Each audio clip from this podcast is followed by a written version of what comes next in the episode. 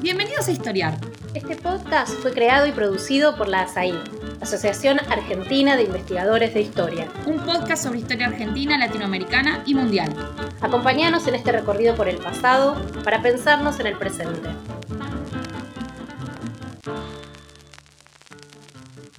Les damos la bienvenida a un nuevo episodio de Historiar, el podcast de la Asociación Argentina de Investigadores en Historia. Mi nombre es Leandro Lichmacher, soy investigador del CONICET, docente de la Universidad Nacional de Tucumán y miembro de la asociación. Voy a ser el anfitrión de este episodio sobre las conmemoraciones del 1 de mayo en la Argentina. Mañana se conmemora un nuevo aniversario del Día del Trabajador, una efeméride de fuerte densidad histórica. El Día del Trabajador tiene algunas singularidades, es uno de los pocos feriados que no se originaron en una festividad religiosa o en una fecha patria asociada a la construcción de una identidad nacional. Si bien hay quienes en nuestro país pueden sentirla como propia, es una conmemoración que no es exclusiva de la Argentina y que tuvo un carácter internacional desde su instauración como Día del Trabajador en 1889. En ese doble juego de una fecha que es a la vez global y nacional, la conmemoración tuvo características distintivas en cada país, en cada ciudad, y fue transformándose a lo largo de sus más de 130 años de historia. Los significados y protagonistas de esta conmemoración en la Argentina variaron, así como se modificaban las características del movimiento obrero, las descripciones políticas y sindicales de los trabajadores, sus demandas y su relación con el Estado. En el transcurso del tiempo fue una fecha de protesta y reivindicación, pero también de celebración y de descanso. Algunos de estos elementos que todavía podemos reconocer si miramos las formas de conmemorar el 1 de mayo en la actualidad la convierte en una fecha especialmente atractiva para reflexionar en perspectiva histórica. En este episodio vamos a conversar sobre el primero de mayo para recorrer desde, el punto de, este punto de partida del primero de mayo algunas preguntas generales en torno a la historia social y política de la Argentina desde fines del siglo XIX. Para esta tarea tan estimulante nos acompañan dos especialistas en el tema. Mirta Lobato es profesora consulta de la Facultad de Filosofía y Letras de la Universidad de Buenos Aires su campo de especialización es la historia social, cultural y política del mundo del trabajo y de las relaciones de género en Argentina y América Latina en el siglo XX. Entre sus principales obras se destacan La vida en las fábricas, Trabajo, protesta y conflicto en una comunidad obrera, Berizo 1904-1970, libro publicado en el año 2001, Historia de las trabajadoras en la Argentina, 1869-1960, publicado en el 2007, y también como editora del libro Cuando las mujeres reinaban, Belleza, Género y Poder en la Argentina del siglo XX, publicado en el año 2005, y que toca algunos de los temas que vamos a charlar en, este episodio. También vamos a tener el gusto de conversar con Lucas Poy. Eh, Lucas es profesor en la Universidad Libre de Ámsterdam y es miembro del Departamento de Investigación del Instituto Internacional de Historia Social de esa misma ciudad. Lucas es miembro fundador del Centro de Estudios Históricos de los Trabajadores y las Izquierdas, eh, eh, que está radicado en Buenos Aires y es uno de los coordinadores generales de la Red Latinoamericana de Trabajo y Trabajadores. Sus investigaciones tratan sobre los orígenes del movimiento obrero y la izquierda en la Argentina. Sobre este tema, publicó los libros Los orígenes de la clase obrera argentina, Huelga, Sociedades de Resistencia y Militancia Política en Buenos Aires, 1888-1896, en el año 2014, y El Partido Socialista Argentino, 1896-1912, Una historia social y política, publicado en el año 2020. Hola Mirta, hola Lucas, gracias por acompañarnos en, este episodio. ¿Qué tal? ¿Cómo estás? Hola, gracias por la invitación. Bueno, eh, planteaba recién que el primero de mayo tiene una particular densidad histórica. Eh, como es habitual en nuestra profesión, les propongo entonces comenzar por el principio. Me gustaría preguntarles cómo se origina la celebración a nivel internacional y qué características tuvieron las primeras conmemoraciones del primero de mayo en la Argentina. Pienso, por ejemplo, en qué corrientes del movimiento obrero participaron, cuáles eran las principales demandas, si fue una conmemoración estrictamente capitalina o si tuvo expresiones en el resto del país. Hago unos, unos comentarios quizá más sobre el origen. Eh, efectivamente es una, como vos, bien lo dijiste, es una de las realmente pocas, quizá habría que ver si no es la única, el feriado, al menos en Argentina, que no tiene un origen religioso o, o patrio, de algún modo. Eh, y efectivamente es una celebración internacional. El, origen tiene que ver con una, un, congreso de organizaciones obreras muy diverso que se hizo en París, exactamente 100 años después de la Revolución Francesa, comenzó el 14 de julio de 1889, había muchos otros congresos y actividades que se estaban haciendo en París en ese momento, y una de las cosas que resolvió ese congreso, que terminó siendo el origen de lo que se conoce como Segunda Internacional, que es la que vino después de la primera, la que participó Marx y antes de la tercera, que es la Internacional Comunista. Eh, y ese congreso decidió, entre otras cosas, hacer eh, una conmemoración unificada en todo el mundo por la jornada de ocho horas. Y la fecha que se eligió fue el primero de mayo, que fue una propuesta de la American Federation of Labor eh, norteamericana, basada en bueno, lo que había ocurrido cuatro años tres años antes, con la huelga a comienzo de mayo de 1886 en Chicago y unos días después con lo que se conoce como la, la masacre de Haymarket, que terminó después con la condena a, muerte de varios militantes que habían participado. y se convirtió en un ícono de las actividades obreras y sigue siendo, de hecho, de algún modo un ícono todavía hasta la actualidad. Esa, ese congreso del 89 en París decidió celebrarlo el, año siguiente, 1890, por primera vez, porque el congreso se hizo en julio. Si el primer primero de mayo que tocaba era el primero de mayo de 1890. Efectivamente, así se hizo. Y bueno, lo que me parece significativo es que eh, el caso argentino, Argentina participó ya el 1 de mayo de 1890 de esa celebración. No son tantos los países eh, que pueden acreditar, o el movimiento obrero o las tradiciones em, emancipatorias de esos países pueden acreditar una participación en esa primera jornada. Eh, pensemos que ese Congreso de París tuvo una composición predominantemente europea, eh, fuertemente europea, y la gran mayoría de los países y regiones del mundo no celebraron el 1 de mayo de 1890. sí lo hizo Argentina con una celebración en eh, el barrio La Recoleta, en un, espacio que había ahí, que se llamaba el Prado Español, primero de mayo de 1890, una celebración pequeña de unas mil personas, 1500 personas, en la cual participaron, creo que esto podemos charlar después, seguro Mirta puede aportar eh, muchas cosas también, participaron eh, una, una, multiplicidad de corrientes, no solamente socialistas, sino también socialistas, anarquistas, y recordemos también que en esa segunda internacional, también participaban los anarquistas en este primer eh, momento. Quiero decir, lo primero creo que, es importante transmitirle a, la audiencia, a la gente interesada en esto, es que es una celebración efectivamente internacional, esa es su, característica más distintiva.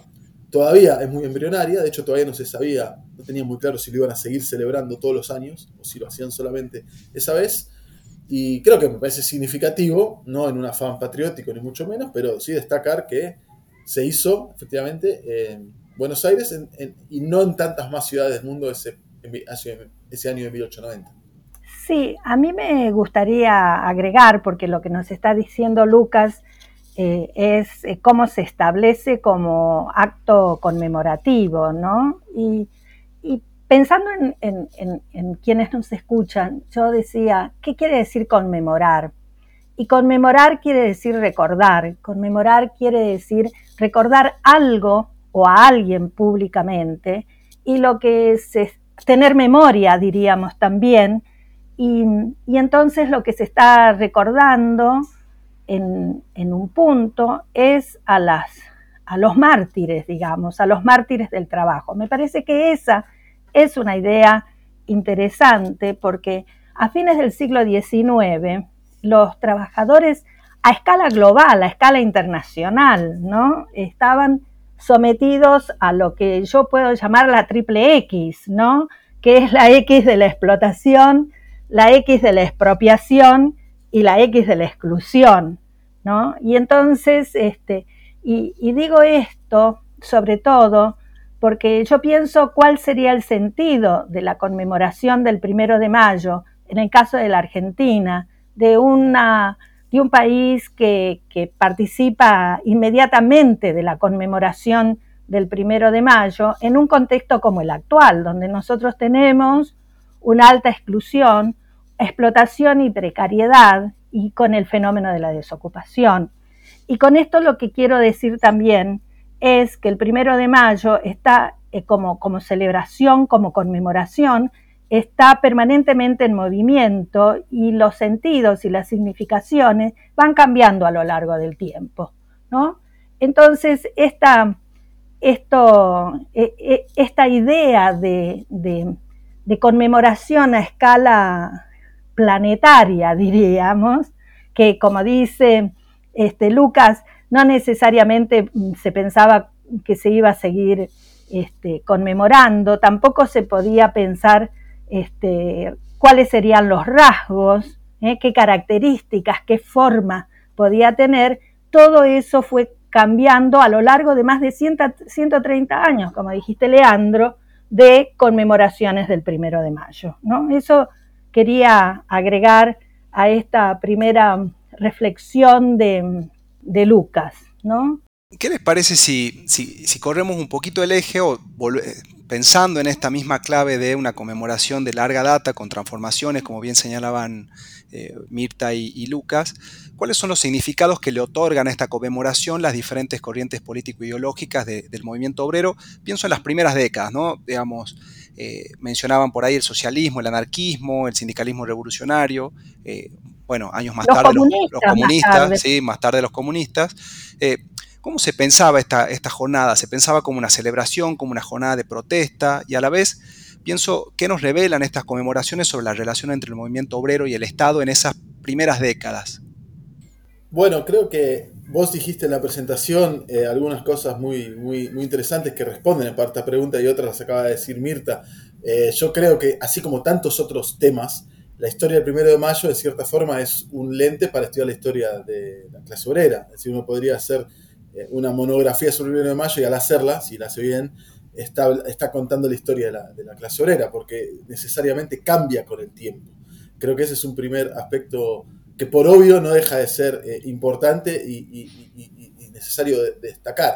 Eh, creo que el otro aspecto que señalás, el de la relación entre conmemoración y protesta, es un aspecto interesante que fue muy bien discutido en uno de los pocos, quizá el único, casi el único texto académico que salió, un texto salió en el boletín del Rabiniani los años 90, primeros años 90, de Aníbal Viguera.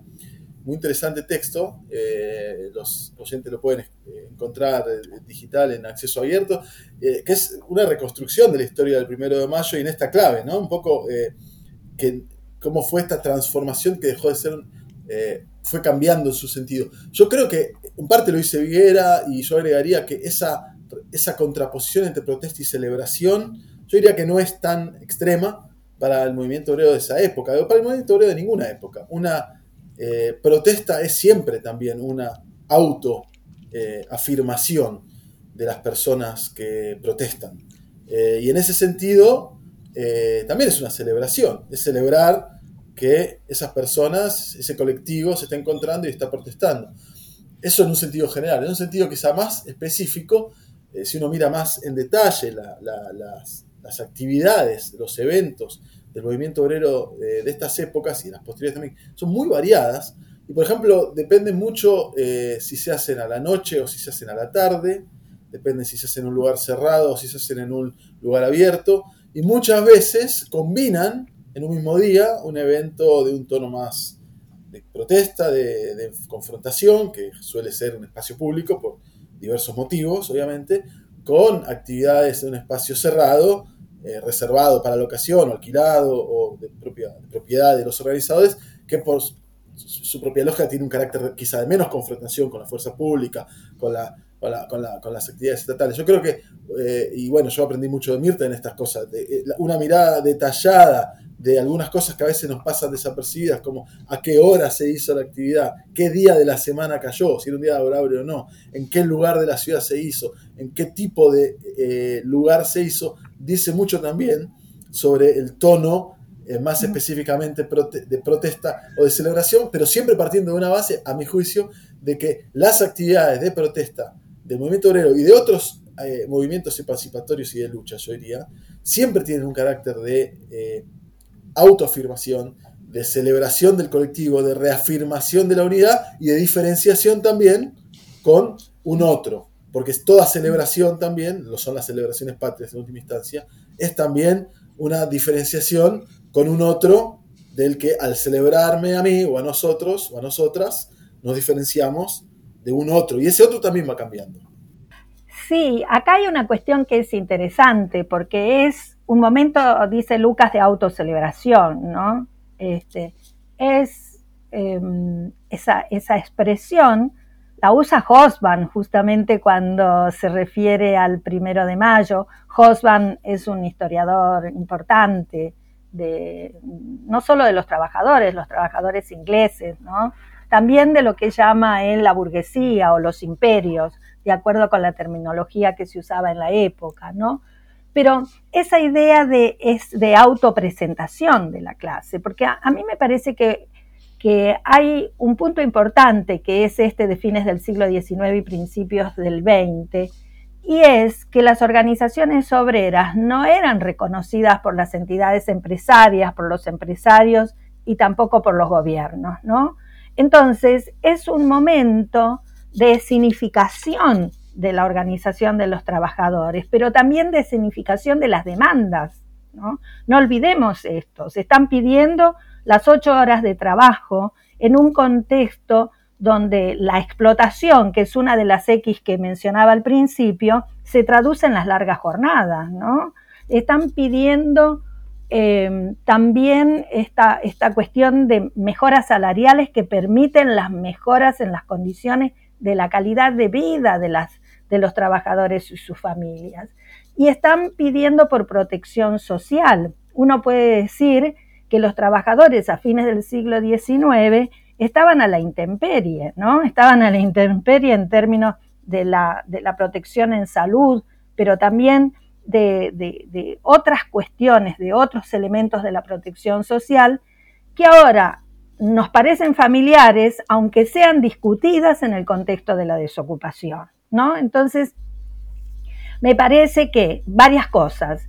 Aparecen aquellos grupos que tratan de dirigir a los trabajadores. Y entonces ahí hay esa, esa, esa a ver, esa, esa mm, presencia en los lugares de protesta y en las diferentes formas de protestas, como señalaba Lucas, de diferentes corrientes políticas que están ubicadas en lo que hoy se llama el arco de la izquierda, Anarquistas, socialistas, sindicalistas, comunistas, pero también yo agregaría para, sobre todo para la década del 20, eh, a los radicales, porque, porque ustedes tienen, por ejemplo, en la ciudad de Rosario eh, o en la ciudad de Mendoza, eh, a grupos políticos vinculados con el radicalismo que van a tomar esas demandas de trabajadores y organizarán sus propias manifestaciones en el, en el primero de mayo. Y también quiero decir que en 1900, bueno, no me acuerdo, pero será 25, 24, 25, 24 presentan la ley, en el 25 sale,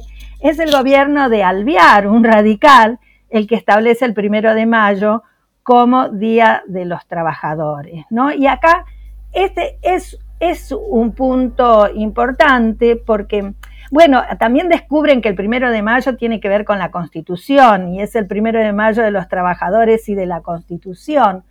Y si uno mira la historia del primero de mayo en otros países, como el caso de los Estados Unidos, aparecen otros eventos eh, en relación al, al, primero de mayo. Pero, pero hay un punto que es destacable y es que establecido el primero de mayo como Día de los Trabajadores no es una festividad oficial. ¿eh? Y eso es importante, porque los trabajadores que no asistían a sus lugares, eh, a la fábrica, al taller, al comercio, a donde fueran, y asistían a las marchas obreras, a un mitin, a un picnic, a una manifestación, en realidad corrían el riesgo de ser despedidos y de sus salarios descontados, porque no tenía parte de una festividad oficial. Y eso, este, adelanto un poco parte de mis argumentos después, cambia en 1946, cuando se convierte en una celebración oficial, cuando la CGT eh, organiza la conmemoración del primero de mayo. ¿Esto quiere decir que desaparecen las otras ideologías? No, de ninguna manera. ¿eh? Eh, eh, socialistas, anarquistas, comunistas siguen ah, realizando esas diferentes formas de, expresar el recuerdo de, de, los trabajadores, de recordárselo y de recordárselo a otros. Pero, pero, cambia significativamente el sentido de la conmemoración y la idea de fiesta, ¿eh? de celebración festiva. Me parece que es el, tópico fuerte de ese cambio que se produce en 1946, ¿no? Sí, yo en ese sentido, ahora, bueno, Mirta lo dijo casi todo, pero me, tenía apuntado para anotar esto, justamente porque incluso de una manera muy directa, esta cuestión de que no era un feriado, es importante refrescar este aspecto, porque en parte explica o permite eh, dar una respuesta a esta pregunta que hacía Leandro sobre el vínculo entre celebración y protesta. Es decir, para celebrar hay que protestar, porque hay que, hacer, hay que faltar al trabajo. Eh, a punto tal esto fue así, que en el segundo congreso, se habla mucho del primer congreso, el del 89, pero en el congreso del 91, que se hizo en Suiza, este se debatió muy abiertamente porque la socialdemocracia alemana, que era la gran potencia de la acción internacional, la que tenía una influencia importante en los sindicatos, se oponía a, a, votar que el primero de mayo se hiciera, se celebrara ese día, se el primero de mayo. ¿Por qué? Porque sabían que eso implicaba que iban a tener que hacer una huelga para poder hacer la celebración. Es decir, la celebración iba a implicar una protesta y una confrontación muy fuerte, porque eran sindicatos que no es que podían decir que hacían algo y en realidad no importaba. Ellos tenían una influencia muy directa. Eh, y es una discusión que termina medio empatada. Los austríacos son como los más eh, defensores de hacer lo del primero de mayo. Y queda una cosa medio ambigua, en donde se pueda lo hacemos el primero de mayo y donde no se pueda lo hacemos el día anterior a la noche o lo hacemos el domingo siguiente, etc. Y creo que esto que bien eh, señaló Mirta, creo, eh, también iba a decir, creo fue en los años 20 cuando se convirtió en feriado en Argentina. Esto fue variando en distintos países y distintas ocasiones, pero es muy diferente hacer una manifestación, como lo sabe cualquiera que haya tenido que organizar una, una actividad sindical. Es muy, muy diferente organizar un día que no hay que trabajar que un día que hay que trabajar y en este caso hay que faltar al trabajo. Esto también fue una parte de la respuesta a lo que señalaba Leandro en su pregunta, de una buena parte de la diferencia o de las principales disputas entre anarquistas y socialistas, por lo pronto en la década del 90 y del 900, pues los anarquistas se oponían, en general los anarquistas tendían a oponerse a una manifestación que fuera solamente, lo que, si era solamente celebratoria, si querían que fuera un de, tipo más, eh, que tenga un elemento más de confrontación. En fin, sin, eh, sobre todo sin llegar todavía al 46, ya hay eh, estas discusiones están ocurriendo, porque no es lo, y creo que en parte ayudan a, achicar esa brecha que puede parecer muy evidente entre, bueno, lo que sería una celebración y una fiesta. Creo que es más brumosa la diferencia en estos años entre una celebración o una autocelebración, una autoafirmación y una fiesta. Y una protesta, perdón. Sí, y solamente un dato más, ¿no? Si una agrupación anarquista organizaba un picnic en la isla Maciel, uno de los barrios populosos y de trabajadores que tenía la ciudad de Buenos Aires, era un picnic, era un día al aire libre, era un día de estar con otros, de divertirse y sin embargo formaba parte de la recordación. Lo que yo quiero enfatizar es el carácter estatal de, las, de la celebración, ¿no? Con, con, el año 1946. Y quiero agregar una cosa más, este, Leandro, que, que vos preguntaste y que nosotros todavía no, no hemos este, respondido. Y es que las celebraciones no solo se hacían en Buenos Aires, ¿no? Este, y ahí, eh, el, el, por ejemplo, la, primera celebración que hizo referencia este, Lucas acá en, Retiro, él dice en la Recoleta, le pone el tono de clase, pero tal vez el tono de clase en esa época no era tan intenso, ¿no? Porque en la zona de Retiro estaban las grandes, eh, grandes fábricas también, ¿no? Pero lo cierto es que ahí en el, en el Prado español eh, se hace esa primera celebración, pero también se hace en Bahía Blanca, por ejemplo, se hace en Chivilcoy, se hace en Rosario, ¿no? Entonces, em, lo, que, lo que a mí me parece, y esto tal vez tiene un sentido no solo para quienes nos están escuchando del público general, sino también para, para quienes hacemos investigación sobre estos temas, es que las fuentes son a veces un poco esquiva para, para poder este, ver cómo es el sentido de la celebración en otros lugares, ¿no? Pero las memorias militantes, las memorias de dirigentes sindicales y los periódicos locales, no necesariamente adscriptos a una corriente ideológica, como anarquistas, socialistas, sindicalistas, comunistas, etcétera, este, hacen referencia a este, los mitines, es decir, las, las reuniones reuniones en sitios baldíos, manifestaciones y otras formas de, organización de, esa conmemoración en lugares tan inverosímiles como Santiago del Estero ¿eh? y eh, Tucumán, ¿no? Este, pero, y también en otros, a veces más este, eh, asociados al crecimiento de las actividades industriales como Mendoza. Entonces, yo diría que la geografía de las conmemoraciones del primero de mayo es bastante más extensa de lo que uno eh, puede imaginar a partir de los primeros estudios que se han hecho sobre esa conmemoración. Sí, y yo agregaría, eh, eh, lo encontré en, en, la que investigué sobre el Partido Socialista, que incluso el primero de mayo se convierte en un factor, o sea, no solo es una expresión de un desarrollo, en determinadas regiones del país que no son Buenos Aires, sino que suele ser siempre un factor de desarrollo, de expansión y de, de un salto en el, en el, desarrollo de las actividades eh, en esa localidad, en buena medida porque no se nos escapa que el, movimiento socialista en particular y el movimiento obrero argentino tiene un crecimiento muy, eh, bastante radial muchas veces de Buenos Aires. Por ejemplo, lo que ocurre muy a menudo en los años ya, entrada, entrados los años de la década del 900 y en las décadas del 10 también, eh, en el caso del Partido Socialista, que es el que más conozco, eh, el Partido Socialista tiene una política muy activa de enviar dirigentes, no solo militantes, enviar dirigentes, a veces bastantes, a distintos puntos del país con ocasión del 1 de mayo, pero incluso en un periodo más previo, es a veces el punto de partida que uno puede detectar en algunos lugares, como bueno, Mirta mencionó Santiago del Estero, por ejemplo, ferroviarios en, algunas regiones también de Tucumán, La Banda, en algunos lugares de, también en Bahía Blanca, eh, Mar de Plata, etc.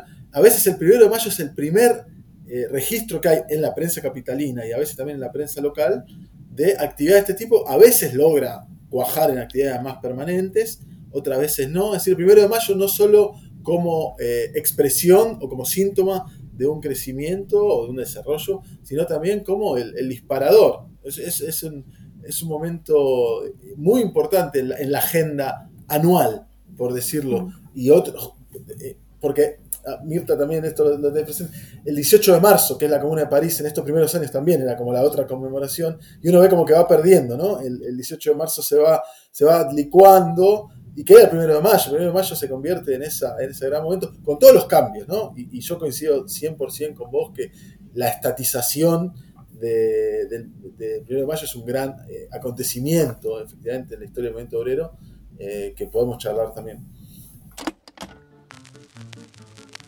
Este es el podcast de ASAIG, la Asociación Argentina de Investigadores en Historia. Te invitamos a asociarte y a seguirnos en las redes en Twitter, en Facebook e Instagram. Toda la información sobre la asociación la puedes encontrar en nuestra página asaig.org.ar. Te esperamos todos los sábados con un nuevo episodio de Historiar sobre los grandes temas de nuestro pasado, abordados por especialistas e historiadores profesionales de manera cordial pero rigurosa. Seguimos con nuestro episodio de hoy.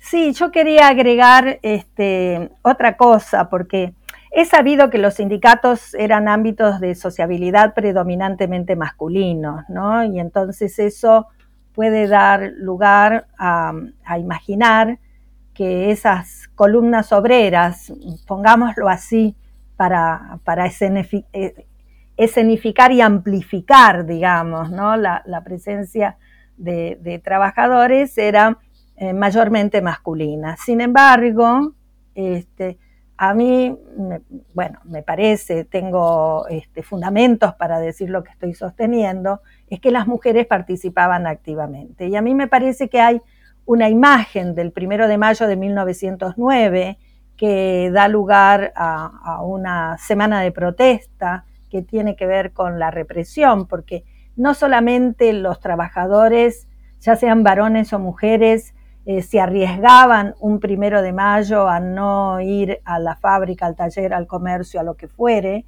¿no? sino que también una expresión, una manifestación colectiva podía terminar en represión. El primero de mayo de 1909 termina en represión y hay una foto muy significativa, eh, incluso significativa por los usos políticos públicos que tiene esa imagen, que en donde se ve que en el momento de la dispersión por efectos de la represión hay una mujer que es la porta estandarte, ¿no?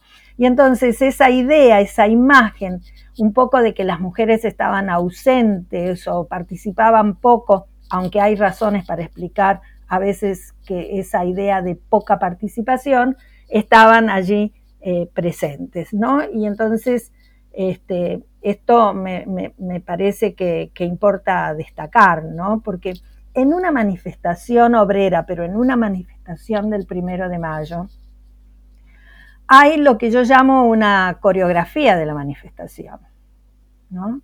Entonces, a veces estoy haciendo un estereotipo de la una manifestación, va la banda de música delante, ¿no? Y atrás van las mujeres y los niños. Y detrás van las organizaciones sindicales con las parcartas que los identifican, ¿no? Entonces, este, y, es eso también lo que da este, visibilidad, que es una visibilidad, visibilidad pública, que es una visibilidad política a la conmemoración del primero de mayo. En ese sentido, me parece que pensar el año, el, el, golpe del 43 y puntualmente la llegada del peronismo al poder a través de las urnas en el año 46 algo, algo apareció ya en sus intervenciones, algo quedó planteado, pero particularmente para pensar la presencia femenina, creo que es bien fructífero señalando esos antecedentes de participación femenina en las manifestaciones o en las expresiones previas al peronismo, pero pensando globalmente lo que implica el peronismo eh, como un periodo de transformación en la relación entre el movimiento obrero y, el Estado, ¿no? y, los cambios en las lealtades políticas que esos trabajadores profesan, trabajadores y trabajadoras profesan, eh, me gustaría preguntarles cómo a partir de esta idea de, la llegada del peronismo al poder, como un punto de inflexión de alguna manera las conmemoraciones del 1 de mayo, por estos rasgos que ustedes señalaban, tanto la presencia femenina como también eh, la relación con el Estado, eh, ¿cómo impacta, cómo impacta digamos, la llegada del peronismo al poder? ¿Qué rol tienen las mujeres luego del año 46? Puntualmente me interesa aquí pensar eh, cómo se representa a la mujer en, en esas conmemoraciones y al trabajo femenino en general. ¿Qué lugar ocupa? La mujer en estas conmemoraciones después del año 46? A mí me parece que, este, en 1946 el Estado, ah, y, eh, digamos, el, gobierno de Perón en, esa, en, ese, en ese primer periodo, este, interpela directamente a los trabajadores desde el Estado. Eh, los, los, interpela, este, los incorpora, de algún modo los los disciplina, eh, no sin conflictos y no sin tensiones, ¿no? Yo no estoy hablando este, ni de manipulación, ni de control. Me parece que hay toda una zona de conflictos este, que se van expresando desde que Perón llega al Departamento Nacional del Trabajo, a la Secretaría de Trabajo y Previsión, y que es una amplia zona de conflictos entre eh, los, trabajadores que adhieren a Perón, eh, que adhieren al Partido Laborista en un principio,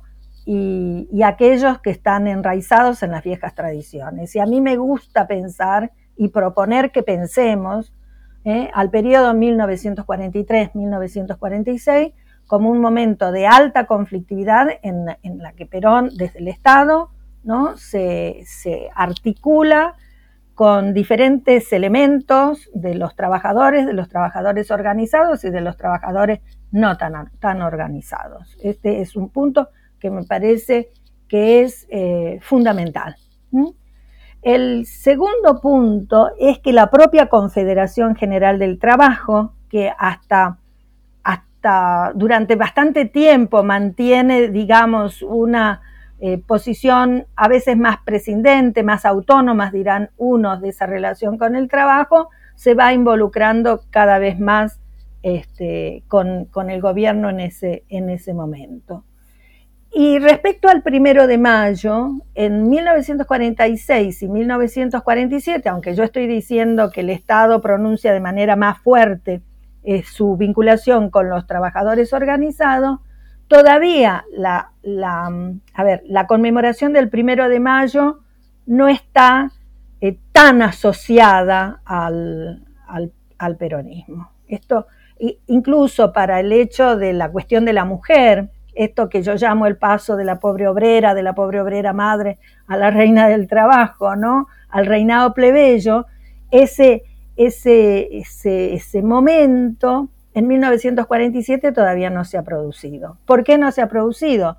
Porque el, el, el, a ver, la sindicalización de la mujer está asociada a un fenómeno que es propio del peronismo, pero que no quiere decir que otras organizaciones gremiales no la practicaban. Los sindicatos eh, comunistas elegían la reina de la fábrica, por ejemplo. ¿eh? Es, eh, este, tienen que ser elegidas las representantes gremiales para una nueva, a ver, un nuevo aspecto de la conmemoración que es la, elección de la reina, ¿no? La reina del trabajo. Y en 1947 no lo hace el Estado directamente, no lo hacen las organizaciones directamente, sino lo hace un periódico, que es el periódico laborista, que, promueve la elección de esas reinas del trabajo. Sin embargo, en 1948 ya forma de la parte de la programación oficial. Las reinas son elegidas, no, no puedo detenerme en los mecanismos de la elección, pero ya no importa tanto si están sindicalizadas o no, sino que lo que importa es si son mujeres este, bellas. Y ahí está funcionando también un ideal de mujer, un ideal de belleza femenina, un ideal de, belleza criolla, dirán ellos, este, que, que, en realidad es una, una mezcla de los diferentes componentes de la sociedad argentina y que no implican una, mm, a ver, una incorporación a esa noción de belleza de personas que estuvieran vinculadas con la población negra, mulata o indígena, ¿no? Ahí hay una idea de belleza criolla, que es una idea de belleza nacional que representa al conjunto de los trabajadores y que también vendría a representar el momento de felicidad, el momento de ruptura con el pasado. ¿eh? Y ahí vuelvo a traer la imagen de mayo de 1909 porque el peronismo en el gobierno, eh, tanto en el primer este, como en el segundo mandato de Perón, en eso que llaman eh, este, el diseño peronista, eh, trabaja con esa imagen de ruptura con el, pasado y la elección de las reinas del trabajo vendría a ser un elemento de ruptura, es un elemento de felicidad, es un elemento de incorporación, y como dice uno de las películas de propaganda del peronismo, es un momento en las que las mujeres obreras tienen derecho al amor y a la gracia, ¿no? Entonces eso me, parece que, que es muy interesante. En síntesis, diría, después de 1947 y más claramente de 1948, el peronismo bueno, la Confederación General del Trabajo, la CGT, es la que organiza el primero de mayo, se marcha a la Plaza de Mayo, Perón le habla a la multitud desde el, desde el balcón, se eligen las reinas del trabajo y no los reyes del trabajo, ¿no? Y eso, y eso plantea otro tema que se va a dar a partir de 1950, sobre todo cuando ya este, la crisis económica se está manifestando, y es que que bueno, que las discusiones sobre flexibilización laboral y productividad van a poner en el centro de la escena por un ratito a los campeones de la producción. Y es el único año que el primero de mayo este, se desfilan los campeones de la producción. Y lo último, y con esto cierro, después del 55, esto no, no hay más reinas del trabajo, ¿no? Eh, ni campeones de la producción. Estamos hablando del golpe de, 1955 eh, contra el gobierno electo ¿eh? de, Perón.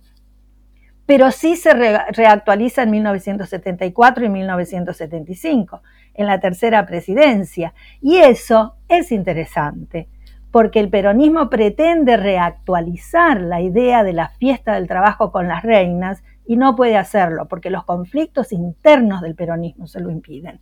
El primero de mayo de 1974, Montoneros, las organizaciones este, armadas del peronismo, se enfrentan con Perón y está ese episodio famoso este, de la salida de la Plaza de Mayo. Y en 1975 está Isabelita con Casildo Herreras, con López Rega y con la nueva reina del trabajo en un escenario ya totalmente distinto. ¿no? Entonces ahí me parece que el peronismo da para discutir muchas cosas respecto al primero de mayo, pero sobre todo la pérdida de autonomía este, de las organizaciones, sindicales sobre todo. Desde ya que eh, podríamos hablar, bueno, es nuestro tema por definición, como historiador del trabajo del peronismo en Argentina, es, es el tema, ¿no? El tema sobre el cual orbitan mucho los análisis. Yo quería enfatizar un aspecto que está presente en lo que dijo Mirta, pero creo que también está muy presente en el trabajo que mencionaba de Aníbal Viguera, que me parece muy interesante, que es también la pérdida del carácter internacional y la nacionalización del primero de mayo. Creo que ese también es un elemento que va de la mano, sin duda, con la estatización de la celebración o de la fiesta o de la protesta, y, este carácter cada vez más de celebración, pero ya no de celebración, de autocelebración de la clase obrera, sino de celebración de otra cosa, o de algo parecido pero distinto. Eh, creo que un, elemento muy destacable del trabajo que mencionaba de, de Viguera es que muestra que esto no lo inventó el peronismo, sino que esto también, primero que tiene muchos antecedentes. Mirta señaló muy bien que el radicalismo estuvo implicado en las actividades del 1 de mayo, los católicos estuvieron haciendo actividades, haciendo misas en Luján el 1 de mayo. Esto es bastante más complicado de lo que uno podría suponer, no es que todos eran eh, todas eran actividades eh, de las izquierdas y de repente se convirtieron en actividad del peronismo. Ya vemos cómo el, radicalismo en el poder lo convirtió en un feriado, como la presencia de eh, banderas o simbología argentina va superponiéndose, conviviendo y a veces también superando a la simbología internacional. Este es un proceso, por otra parte, y este es otro, aspecto a mí que es interesante destacar, que es internacional. este aspecto de nacionalización y de integración de los movimientos obreros, o de buena parte de los movimientos obreros, es también internacional. En ese sentido tampoco es tan original. Estas celebraciones de masas, en las cuales incluso los presidentes eh, se dirigen a las multitudes obreras tampoco es único de la Argentina, porque uno puede encontrar la importancia enorme de celebración del 1 de mayo en lugares como la India, lugares como Egipto, lugares como Turquía, eh, es decir, lugares donde, donde, con clases obreras de masas y con movimientos nacionalistas eh, de, mucha trascendencia. Es decir, este me parece es un aspecto importante. Entonces, este, esta, esta progresiva nacionalización, en, en cierto sentido, porque sigue habiendo otras celebraciones, otras protestas que disputan, ¿no? que disputan estas, esta, esta nacionalización y esta, esta, estatización, es un proceso que, en el cual, dicho de otro modo, quizá mi conclusión es que el primero de mayo es una expresión de fenómenos que están ocurriendo en la clase obrera, en la política, en la sociedad argentina y de otros lugares del mundo. O sea, eh, pensemos en todo el, mundo colonial, que entra en un proceso de descolonización y de radicalización política en, la segunda posguerra, el 1 de mayo va a ser también una, celebración, un momento muy importante. Hay casi todos los países del mundo celebran el 1 de mayo en la actualidad como feriado. Casualmente uno de los que no lo hace es Estados Unidos, que lo tiene en septiembre, a pesar de que eh, esto conmemora algo que ocurrió en los mártires de Chicago, que ocurre en Estados Unidos. Es decir, me parece que este, este, este fenómeno que también Mirta describió de estatización, de, pérdida de, autonomía, ¿sí? de, la celebración, es importante y tiene antecedentes en fenómenos previos. Eh, y aquí yo discrepo un poco con el artículo de Viguera en el sentido de que a veces eh, hace un paralelismo entre reformismo o moderación y heteronomía, que no es lo mismo. Es decir, los movimientos podían ser, por ejemplo, el Partido Socialista organizaba manifestaciones pacíficas, quería que fueran pacíficas, moderadas y a veces con algunos elementos de simbología patria. Pero aún en su expresión más reformista, lo presentaba como un movimiento, como un día de celebración clasista. Esto es algo que progresivamente como muy bien describió Mirta, y creo que el, mejor resumen es algo que está presente incluso en la memoria colectiva de la audiencia, y es que, yo me acuerdo cuando era chico, a veces no sabía en la escuela si había que poner Día del Trabajo. ¿Se acuerdan que uno ponía Día del Trabajo? Que no es lo mismo que Día del Trabajador o Día del Trabajador y la Trabajadora. Eh, día del Trabajo, y entonces uno ponía del Trabajo y decía, no, no, es el Día del Trabajador. Y después también eh, hemos incorporado, y enhorabuena, el Día del Trabajador y la Trabajadora. Pero este Día del Trabajo, eh, era también un resultado de esta transformación del evento, de la jornada, en una celebración del trabajo y a veces incluso del trabajo nacional, Esto o del trabajo argentino, eh, que por supuesto, al decir Día del Trabajo, bueno, eso también incluye a los que, entre comillas, dan trabajo quizá y pueden participar también de esta jornada que se convierte en una jornada más policlasista, si se quiere. Eh, y, en esta combinación está, y podríamos hablar de esto por supuesto 14 horas, eh, pero no tenemos tiempo, una de las peculiaridades que, describió Mirta eh, de esta transformación que se da en el 46 y en la década posterior. Yo quería agregar mm, como a modo de reflexión más, más general, es que el, primero de mayo como, conmemoración obrera, como conmemoración de los trabajadores, este, varones y mujeres, ¿no? con esa O inclusiva, este, es, eh, es una arena de disputa. Y esa arena de disputa se mantiene a lo largo del tiempo con diferentes actores. Y es verdad que los católicos también recuerdan el primero de, bueno, recuerdan el Día de los Trabajadores, pero festejan, conmemoran más a San José Obrero, ¿no? que es el santo de esa, de esa religión. ¿no? Y, también otra cosa que me, gustaría agregar, eh, ya en términos más de un primero de mayo nacionalizado, diría, post 55, que este, también algunas formas de, presentación, digamos, de manifestaciones, van cambiando, ¿no? Porque, porque eh, salvo mi mención de la represión del, del, primero de mayo de 1909, no ha estado presente el problema de la represión a las manifestaciones obreras, ¿no? Y yo creo que ese es un tópico importante. El golpe de 1955 eh, es al mismo tiempo represivo y de apertura. Por ejemplo, el primero de mayo de 1956, los socialistas pueden salir a la calle, que antes tenían algunas dificultades para hacerlo, ¿no? Este, pero en todo caso, lo que quiero enfatizar es que van cambiando algunas formas, ¿no? Y, la Confederación General del Trabajo, y yo pongo el acento en la Confederación General del Trabajo, eh, justamente por su carácter de representación del conjunto de los trabajadores organizados, ¿no? No, este, no estoy hablando de, otra cosa. Eh, lo que hace es poner ofrendas florales, por ejemplo, ¿eh? sacar comunicados en los periódicos, lo que también va marcando eh, una, una, diferencia. Y me parece que la, que la noche más negra en esas conmemoraciones del primero de mayo lo constituye la última dictadura militar, ¿no? Donde efectivamente ahí había un opacamiento, un oscurecimiento de las, eh, de las conmemoraciones, donde hay que decir, la izquierda siempre estuvo, siempre, siempre digo en este momento histórico, ¿no? En este particular momento histórico, no estoy hablando del siempre como un sentido naturalizado, aunque podríamos llegar a hacerlo, estuvo eh, presente en, manifestaciones pequeñas, en un encuentro en una plaza, ¿eh? aún en esos momentos más, más difíciles, ¿no? Em, y el, otro punto para mí que es clave en una conmemoración de este tipo, no sé, Leandro, Lucas, si ustedes acordarán este, conmigo, es hacerse la pregunta sobre qué es lo que significa el primero de mayo hoy. ¿No? Porque, eh, como les decía al principio, en un contexto en donde la, digamos, en el caso de Argentina, este, los índices de desocupación, los índices de pobreza, los índices de indigencia son muy alarmantes, pero también en un mundo global, ¿eh?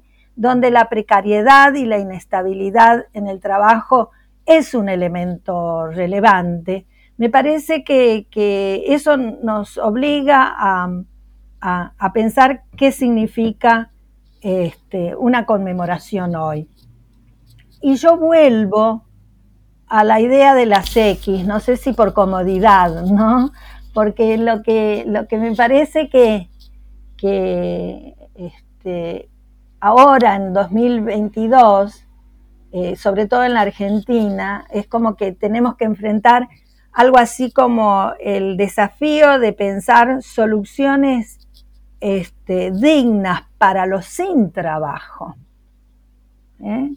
y, para los, y recordar al mismo tiempo que opresión y miseria forman parte de la palabra explotación. Entonces, para mí, esa, ese es como un, elemento importante para, para pensar este, este, instante ya bastante largo eh, de, de, qué es lo que significa estar sin trabajar, ¿no?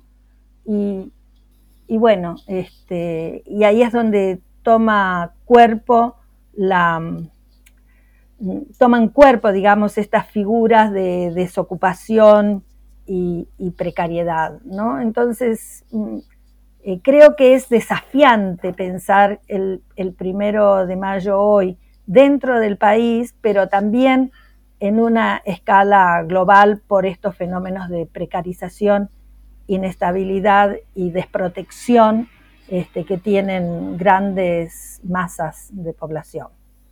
Yo, yo quería agregar ahí, eh, quizá lo último, eh, en esta clave que decía Mirta, a mí me parece significativo eh, respecto a la actualidad incluso, el hecho de que en Argentina hace ya bastantes años, bastantes años que, a ver, como bien dijo Mirta, las izquierdas que reivindican la tradición del primero de mayo eh, en, un carácter más de tipo socialista y demás, en todos lados y en, todas las geografías y en distintos lugares siempre hacen actividades el primero de mayo. Eso está fuera de discusión, como bien dijo Mirta, incluso en las circunstancias más complejas y más difíciles, de, de tipo quizá más conmemorativo. Creo que lo que es significativo de la Argentina actual es que desde hace ya bastantes años, los primeros de mayo eh, y, ya se ha naturalizado, a punto tal que los medios de comunicación lo, comunicación lo ven como algo normal, que la, Plaza de Mayo, que es desde el peronismo, como bien dijo Mirta, antes no era tan así para las manifestaciones obreras, pero es uno de los puntos significativamente neurálgicos de la capital y también del país.